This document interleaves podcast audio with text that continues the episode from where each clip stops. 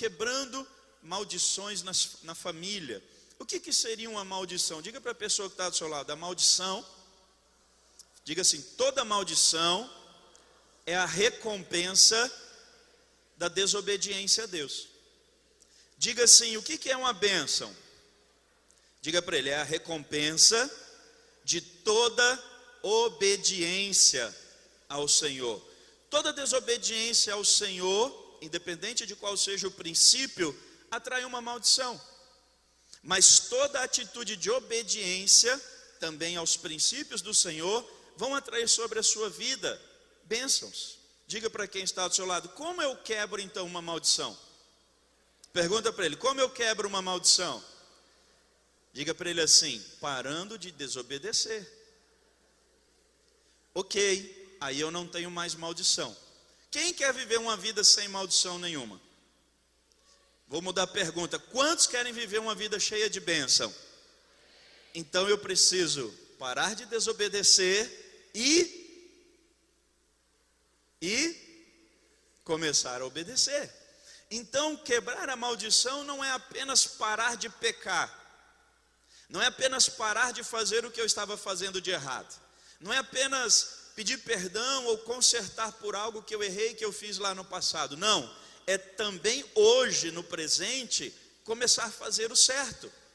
Começar a ter também hoje no presente as sementes boas e corretas para que amanhã e depois de amanhã e os meus filhos e os filhos dos meus filhos possam colher bênçãos diante do Senhor. Quem está entendendo isso, diga amém. A palavra de Deus diz que Deus visita a maldição, Deus visita a iniquidade, Deus visita o pecado dos pais nos filhos, até por quatro gerações. Mas ele diz assim: Mas eu sou um Deus misericordioso que visito a bênção até mil gerações na vida daqueles que me amam. Sabe o que é mil gerações? Você ter uma atitude hoje, homem, olha aqui para mim os homens. Sabe o que é você ter uma atitude hoje na sua vida? Cansa de passar vergonha, né, pastor Gabriel? Quantos homens trouxeram a sua Bíblia? Levanta aí. Olha aí, glória a Deus, tá vendo? Quase, foi quase hoje. Olha o que diz a palavra de Deus aqui, Deuteronômio, capítulo 28, versículo 15. Será, porém, que se não deres ouvidos à voz do Senhor teu Deus, para não obedecer ou cuidar em fazer todos os seus mandamentos e os seus estatutos, que hoje te ordeno, então sobre ti virão, diga comigo, todas, diga, sobre ti virá todas estas maldições, e te alcançarão, porque uma coisa é a maldição vir, não é? Quando você entrou lá na casa, uma coisa é o cachorro correr atrás de você, outra coisa é ele te.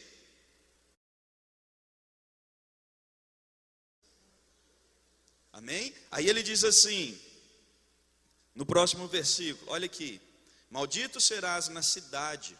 E se você for para o campo, tem gente falando: Não, a vida está ficando complicada, eu vou morar numa chácara. Mas ele diz: Mas você será também maldito na chácara, será maldito também no campo. Maldito o teu cesto e a tua amassadeira, maldito o fruto do seu ventre, maldito o fruto da sua terra, maldito o fruto das tuas vacas, das tuas ovelhas. Serás maldito ao entrar, e se quiser sair, vai ser maldito também. O Senhor mandará sobre ti a maldição, a confusão e a ameaça em tudo quanto empreenderes fazer. Olha que coisa terrível. Isso alcança aquela pessoa que diz o que ali no começo do versículo 15, que não ouve ao Senhor e que não obedece ao Senhor. Agora, se você voltar um pouquinho para trás, no versículo 1, olha o que diz aqui, no versículo 1 do mesmo capítulo 28. E será que, se ouvires a voz do Senhor teu Deus, e obedeceres ou cuidar em guardar todos os seus mandamentos, que hoje eu te ordeno, o Senhor, teu Deus, te exaltará sobre as nações da terra. Segue. Versículo 2. E todas estas e todas estas bênçãos virão sobre ti e também te alcançarão quando ouvires a voz do Senhor teu Deus. Olha o que, que ele diz que vai acontecer. Bendito serás tu na cidade. Não importa se a cidade está complicada, você vai ser abençoado nela. Se você for para o campo ou vive do campo, não importa se está chovendo, está muito sol, está muito frio, o governo não financiou a máquina ou, ou o grão, você vai ser abençoado no campo. Aí ele continua dizendo: e aí você vai ser abençoado, o fruto do teu ventre, os teus filhos, o fruto da tua terra, o fruto dos teus animais, e a criação das tuas vacas, os teus rebanhos e das tuas ovelhas. E o versículo 5: Bendito o teu cesto e a tua amassadeira Bendito será quando você tentar entrar em algum lugar. Bendito será também quando você sair de algum lugar. E o Senhor fará com que os teus inimigos sejam derrotados. Diga para a pessoa que está do seu lado: desobediência atrai a maldição. Diga para ele: obediência atrai a bênção. Mas eu quero falar hoje especificamente sobre a família. Nós estávamos ontem com o apóstolo ali pregando na igreja do apóstolo Iderson, da apóstola Nilda, Ministério Apostólico Agir de Deus, falando sobre a recompensa da honra. E nós falamos, foi tão interessante que ele deu um testemunho dizendo: Ah, o apóstolo Edilson esteve duas vezes aqui e falou sobre família. Quem lembra disso? O apóstolo sempre falava sobre família. E a apóstola ligou para nós na hora do almoço, já falou: Paulo, qual que você vai pregar? Não sei o quê. Ela falou: Porque eu vou falar sobre honra na família. E nós tínhamos, pastora Dio, acabado de escrever a palavra e estava aqui justamente a recompensa da honra para a família. Então, olha que coisa poderosa. Sabe por quê, querido? Porque a família é o meu bem de maior valor. Você pode dizer isso para a pessoa que está do seu lado? Diga para ele: a tua família excede em muito o valor de todas as outras coisas. Você pode repetir isso para a pessoa que está do outro lado? Diga para ele: a tua família excede em muito o valor de todas as outras coisas. Não há nada mais importante para um homem do que a sua esposa e seus filhos. Não é nada mais valioso para uma mulher é ter um sacerdote, um homem fiel ao seu lado. Não há nada mais importante para um casal que é perpetuar a, a, vida de Deus, os princípios de Deus na vida dos seus filhos, porque vai saber que eles serão homens e mulheres abençoados nessa terra. Enquanto muitas pessoas têm vivido uma tristeza na família, quem conhece alguém assim? Todo mundo. Enquanto muitos casais têm dito: vou separar, vou largar, está difícil, está complicado. Enquanto muitas vezes numa roda entre amigos, nunca um assunto de família começa, Pastor Júlio, falando sobre as qualidades da mulher ou na rodinha das mulheres ali no salão. Eu não vou em salão, mas eu quero te perguntar: quando se fala dos maridos, é porque se começa a conversa falando das qualidades dele ou de algum problema dele? As mulheres podem responder aí. Não responda, senão seu marido não te deixa mais ir no salão, né? Mas é difícil.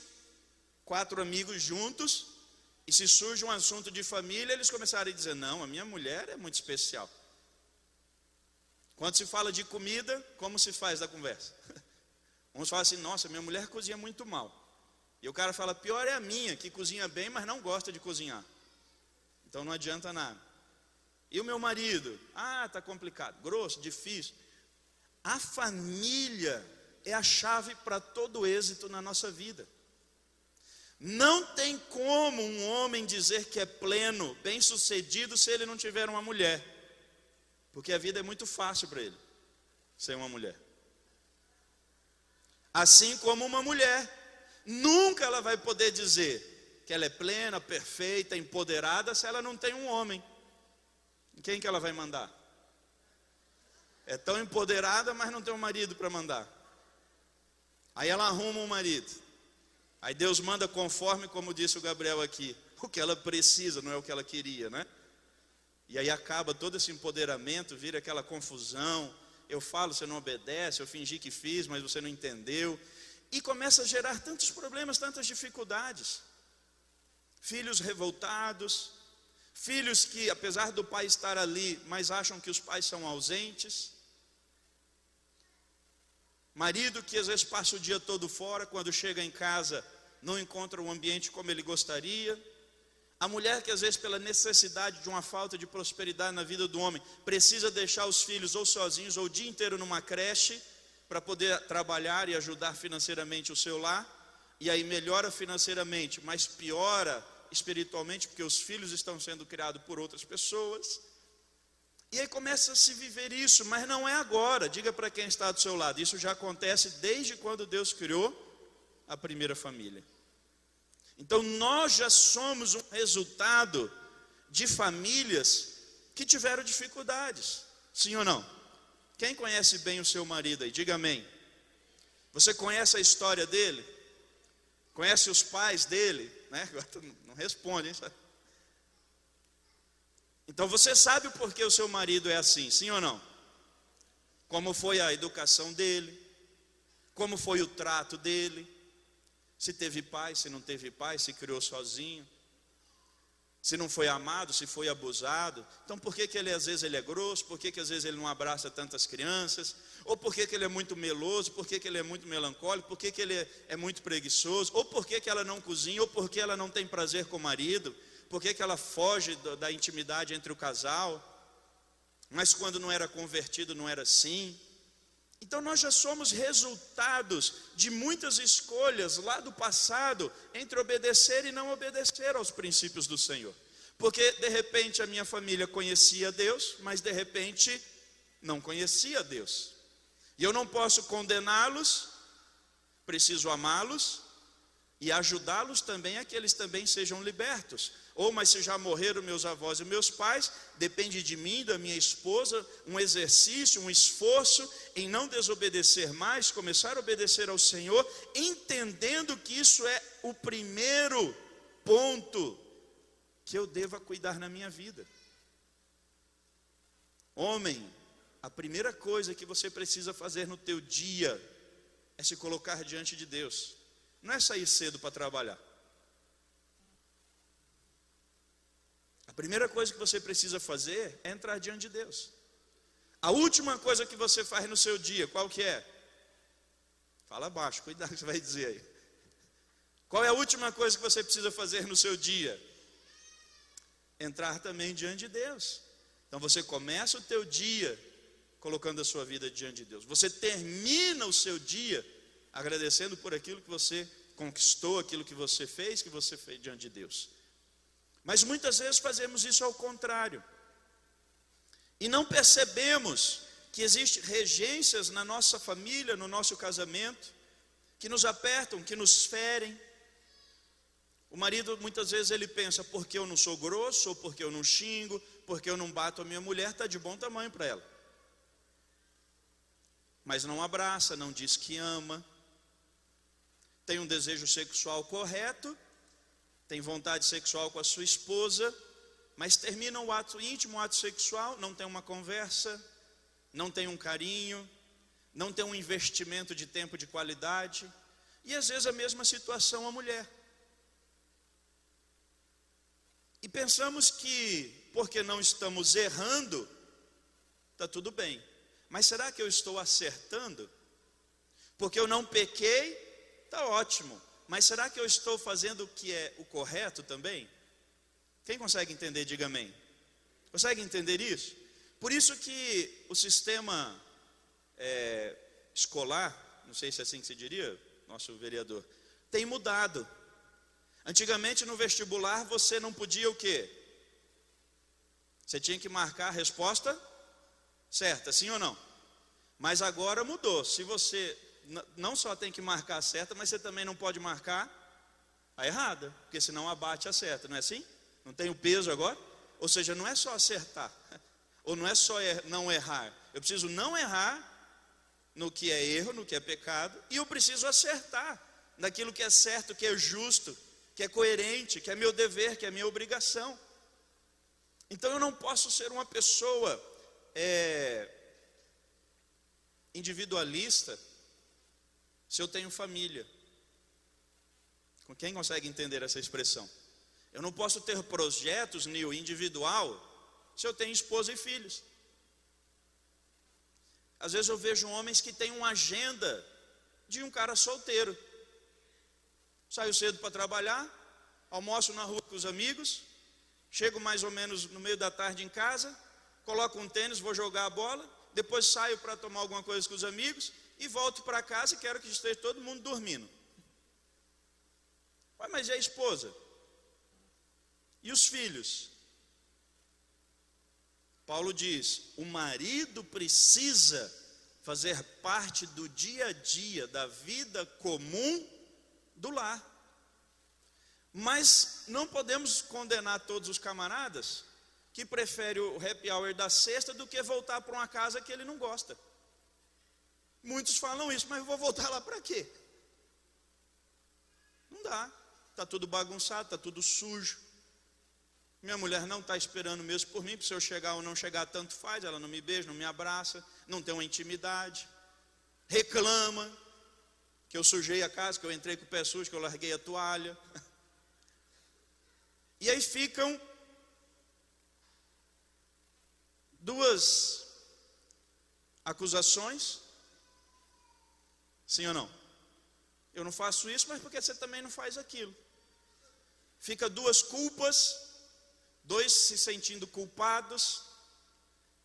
Quem que já passou por aquele dia do namoro, que deu aquela briguinha sem vergonha, um negócio meio assim, e aí você não quer abrir mão do negócio? Tipo assim, não vou ligar.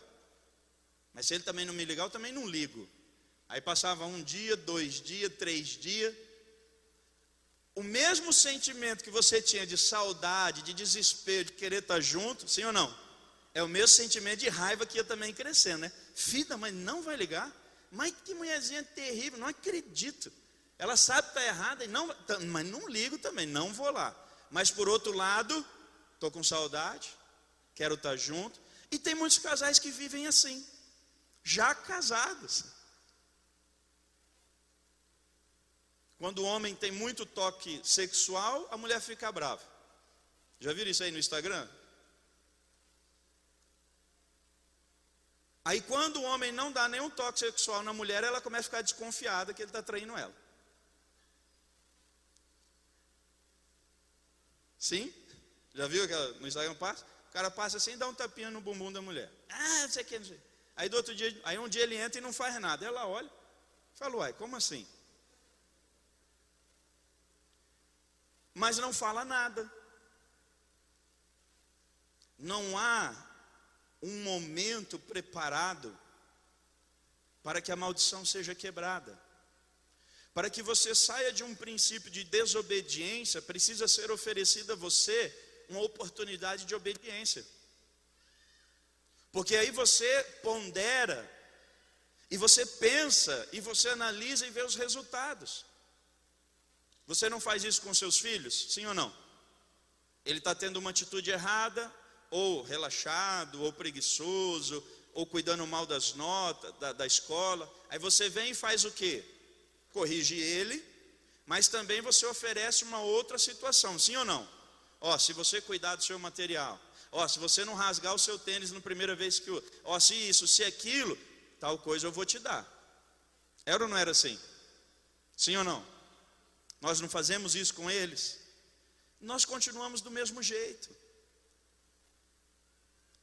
Nós precisamos oferecer à nossa família, você homem, você mulher, filhos, você precisa, às vezes, se entregar, às vezes, num desejo próprio, em algo que seria meu direito, e oferecer ao outro uma oportunidade de acerto, e não já trazer a maldição pelo erro que ele cometeu. Não lembrou do aniversário de casamento. Aí a mulher já chega no final do dia, quando o marido chega em casa, ela já chega com o resultado do erro dele. Já condenando, já brigando, já acusando e tal, e não, agora não quero ir mais, não vou sair. Houve um erro? Houve um erro. Mas por que eu vou trazer ou ajudar com que essa maldição que está vindo alcance o meu casamento? Eu poderia ter tido uma atitude contrária, de apesar de ter, de, apesar de estar vindo uma maldição, de estar vindo um problema, eu posso ir de encontro com um princípio de obediência e fazer com que essa maldição, apesar de ter se levantado, não nos alcance. Quem está entendendo aí, diga amém. Mas aí é necessário uma entrega. E é o que eu quero dizer nessa noite. Só tem uma rota para quebrarmos maldição e entrarmos por, pelo, pelo princípio da bênção, que é a cruz. Que é a cruz de Cristo. Abra sua Bíblia comigo, livro de Gênesis, capítulo 3. Livro de Gênesis, capítulo 3, do versículo 8 em diante, fala tudo aquilo que aconteceu quando o homem entrou por uma atitude de desobediência. Diga quem está lado, desobediência. O que, que a desobediência gera? Maldição. E a obediência? A bênção. Aqui em Gênesis capítulo 3, Deus tinha dito, dentro de uma criação perfeita, como o apóstolo falou agora aqui, dentro de um jardim, de um lugar lindo, preparado. Às vezes você tentando comprar uma casa, você fica preocupado, sim ou não? Tentando comprar um carro, tentando conquistar algo para sua família. Quantos ficam às vezes preocupados, ansiosos, nervosos, estressados? Alguém fica? Levanta a mão do seu marido aí, vai. Todos nós ficamos. Mas eu quero dizer, querido, olha que coisa interessante. Deus foi criando toda a terra. Quando Deus terminou, querido, de criar toda a terra, quem Deus coloca lá para aproveitar essa criação? Hã? Quem? O homem. E Deus olhou para o homem e disse: É muito bom. E Deus estava com o homem todos os dias. Olha que coisa especial. Mas, falei ontem lá, né, apóstolo? Deus olhou para aquela situação e ele disse: falta algo. E a última criação de Deus qual foi? Qual foi a última criação de Deus? A mulher. E ele criou a mulher e deu ao seu marido, deu ao seu homem. Então, quando a mulher vem, o homem já estava lá com Deus. Não tem como a, mulher querer ocupar esse lugar que existe entre Deus e o homem. Ok, queridas? Já existe esse relacionamento. O problema muitas vezes é que o homem se afasta desse relacionamento com Deus, e nessa necessidade, às vezes a mulher precisa entrar aí. Mas quando a mulher foi feita, o homem já estava com Deus. Tudo, tudo nessa vida foi feito para você e a sua família. Vou dizer de novo: todas as coisas que existem nessa terra, Deus fez para você e a sua família. Então você tem direito a viver de tudo que existe nessa terra. Você recebe isso? Não fique preocupado, não fique ansioso. Deus te deu, é direito seu. Mas ele disse ao homem e colocou no homem um teste de obediência. Ele disse: Você pode comer de tudo que tem aí no jardim. Eu brinquei lá, que eu falei que quando Deus fez assim, a mulher estava andando ali pelo meio, né? Ele virou para Adão e falou: Olha, tudo aqui é seu, você pode pegar e aproveitar de tudo. Mas existe algo que você não pode fazer. E Deus escolheu uma árvore, pastor. Deus escolheu uma árvore qualquer ali disse. Ele olhou para lá e falou: "O que, que eu essa aqui, essa árvore, essa você não pode comer." Havia problema com a árvore? Não. Havia problema com aquelas outras árvores? Não. Mas havia um princípio: obedecer ou não obedecer. E o que, que aconteceu? A mulher, né? Enganada pela serpente, induziu ao seu marido e os dois comeram o fruto que não se podia comer. O que, que eles fizeram? Diga a pessoa do seu lado: desobedeceram. E quando eles desobedeceram, entra o versículo 8: Deus veio naquele dia e gritou e chamou o homem, porque Deus passeava ali pelo jardim, e o texto diz que o homem se escondeu. Diga, vergonha. E a sua mulher também entre as árvores do jardim, versículo 9. E chamou o Senhor Deus Adão e lhe disse: Onde estás? E ele disse: Ouvi a tua voz soar no jardim e tive e temi, porque estava eu nu, diga nudez, e escondi. E disse Deus: Quem te mostrou que estava nu? Por acaso você comeu da árvore que te ordenei que não comestes? O que, que ele respondeu? Deus perguntou o que para ele? Qual foi a pergunta? Você comeu do fruto proibido? Qual deveria ser a resposta? Comi. Ele não perguntou quem serviu. Não é? Seu pai chega e fala: Quem comeu o chocolate? Quem comeu o bolo que eu falei que não era para comer? Ah, o meu irmão. Ah, o fulano que pegou. Não, estou perguntando se você comeu. Ele perguntou: você, Por acaso você comeu? Ele diz: A mulher que o Senhor me deu. Porque até então estava só nós dois. Era o Senhor e eu. Mas a mulher que o Senhor me deu, ela me deu e fez com que eu comesse e comi. Aí Deus vira para a mulher e diz: Por que você fez isso? Ela fala o quê? A serpente que o Senhor criou me enganou, me induziu e fez com que eu comesse o fruto.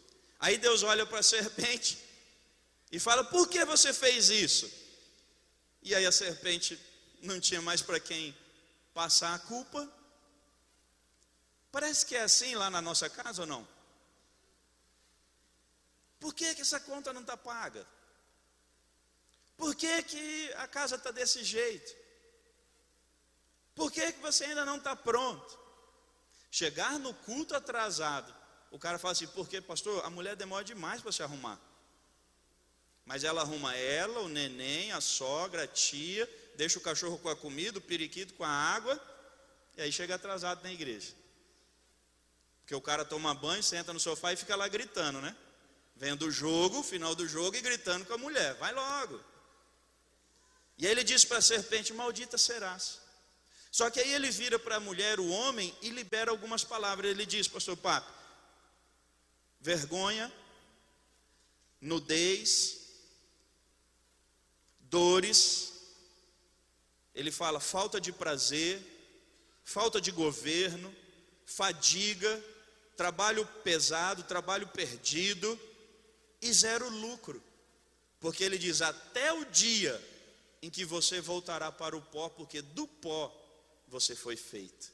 Ou seja, porque você escolheu a desobediência, uma maldição te alcançará e vai fazer com que você volte a ser não aquilo que eu fiz, mas aquilo que é a sua essência, nada. Nós não somos nada sem Deus. Sem o Espírito de Deus em nós, nós não somos nada. O nosso casamento não é nada, os nossos filhos não são nada.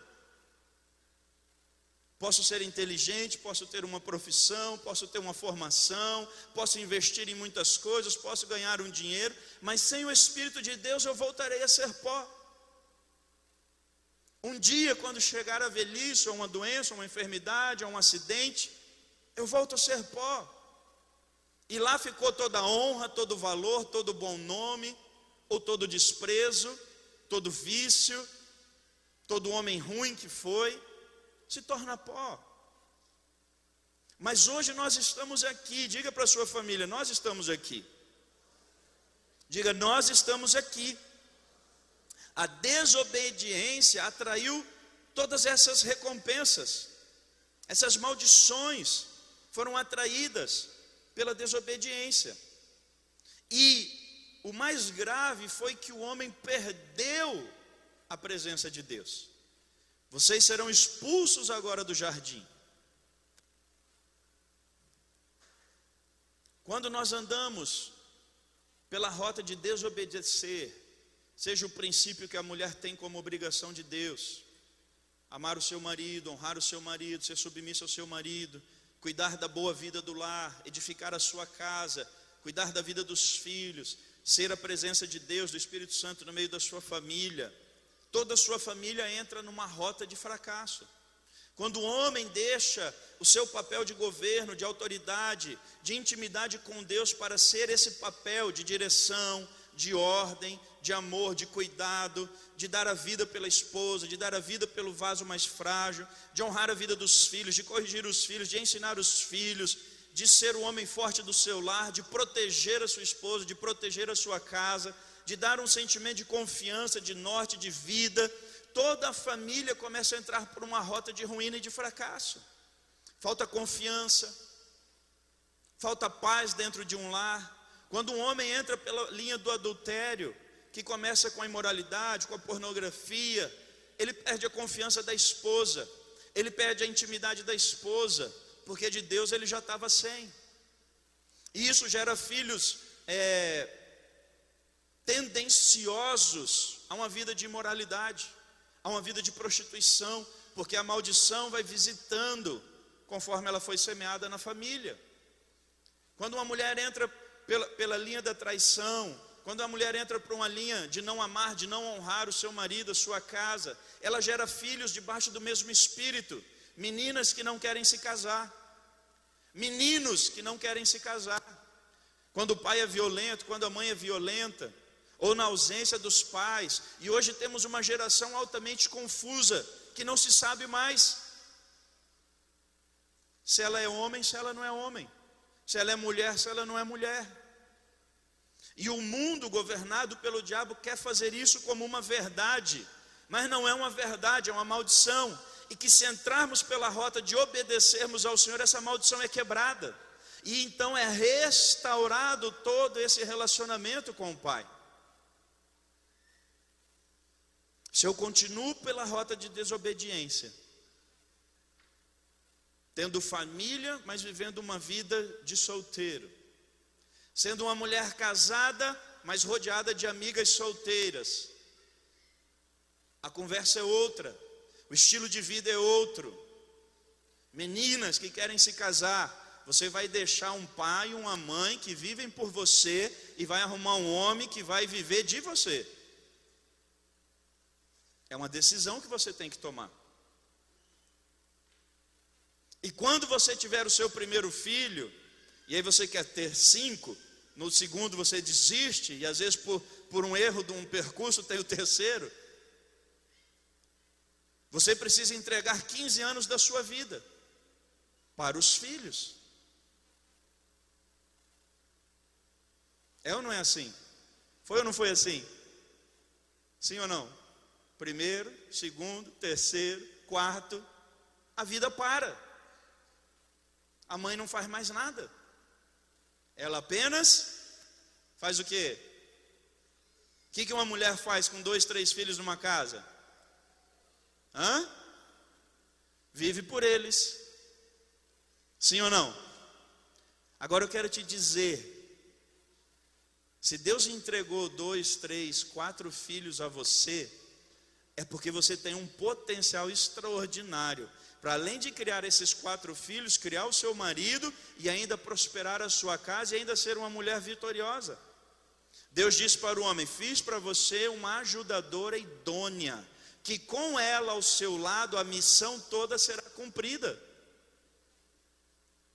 Quanto maior a tua família, quanto maior o desafio, mais de Deus você vai viver. Mas eu preciso entender que é uma entrega. É uma entrega.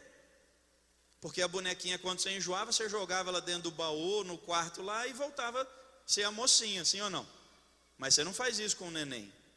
Mas o marido, querida, sete horas da manhã ele vai sair, pôr a roupinha bonitinha, o uniforme dele e vai para o trabalho. E quando chegar, ele quer os filhos todos cuidados, a casa arrumada, a comida feita e a mulher cheirosa e animada. Eu tô, estou tô mentindo, é só lá em casa que é assim. Hã? É ou não é assim, homens? É ou não é assim? Pode falar, não vai apanhar hoje não, pode falar. É ou não é assim que você pensa? É assim. Só que o apóstolo Paulo ensina: participe desse dia. Ajude esse dia a ser assim. Então nós temos, você acorda, querido, você tem duas rotas: obedecer ou desobedecer a um princípio do Senhor. Então começa o seu dia orando ou não, Começa o seu dia levando café para sua esposa na cama ou não. Começa indo trabalhar ou tentar ganhar um dinheiro fácil, sim ou não.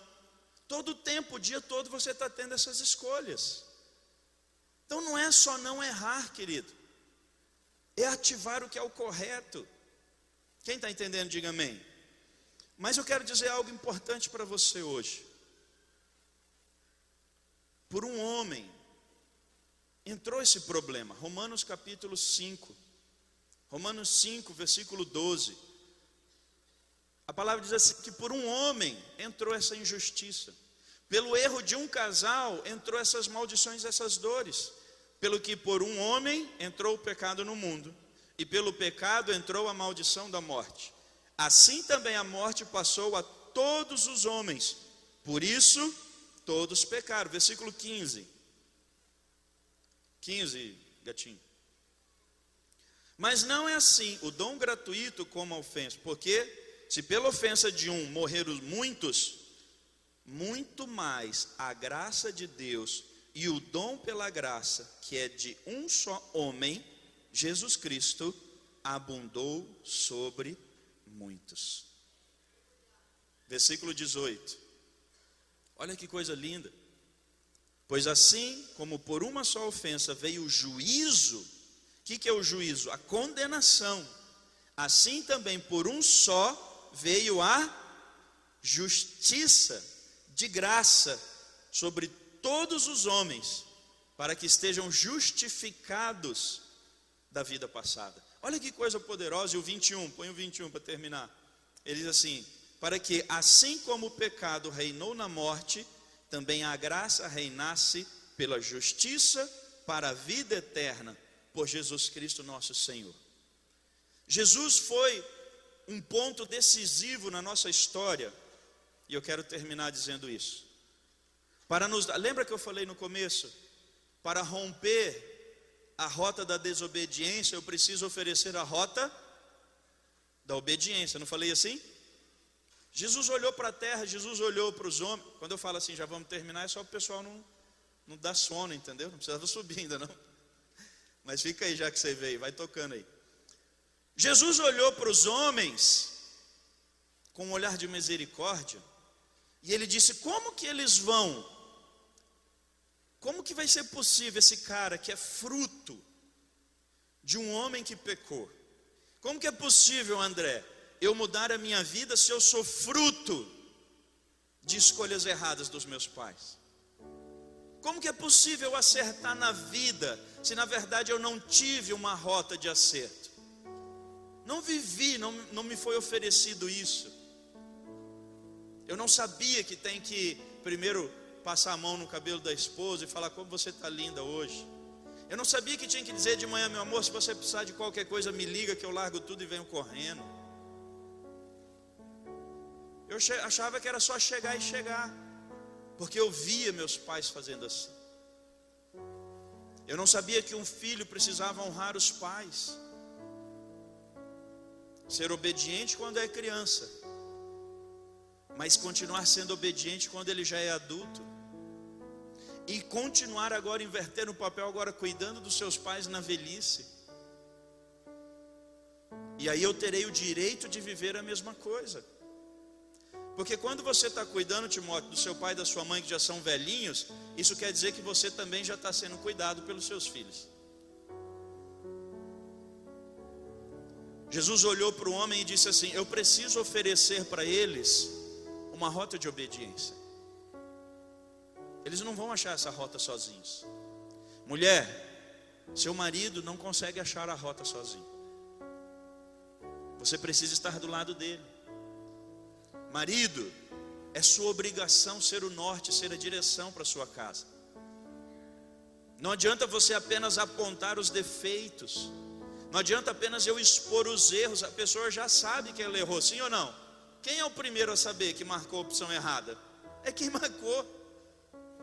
Não é, Roberto? Marquei a opção errada. Eu sou o primeiro a saber. Eu sou o primeiro prejudicado. Entenda algo, querido: expor os erros, expor as dificuldades, você só gera vergonha. E quando você gera vergonha na vida do teu do teu cônjuge ou dos teus filhos, a vergonha gera isolamento. Entenda esse princípio. ele errou, ele foi falho. De repente você já tinha até avisado: olha, cuidado, amor, com isso. Mas eu continuar chegando e declarando que a maldição está no calcanhar dele, não dá a ele uma opção de mudança. Eu dizer, te falei que ia dar errado, eu não disse que não daria certo, isso não muda a minha escolha. Pior, porque deixa a pessoa envergonhada. E toda pessoa envergonhada, ela faz o que? Se esconde. Que, que Adão e Eva fizeram? Se esconderam. E quando se esconderam, perderam o direito do relacionamento.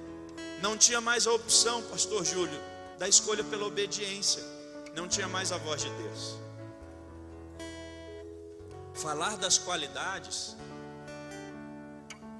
expor os dons que a sua esposa tem, falar dos dotes, falar da qualidade, falar daquilo que é bom, isso levanta a, a, moral da pessoa, isso gera atitudes de honra.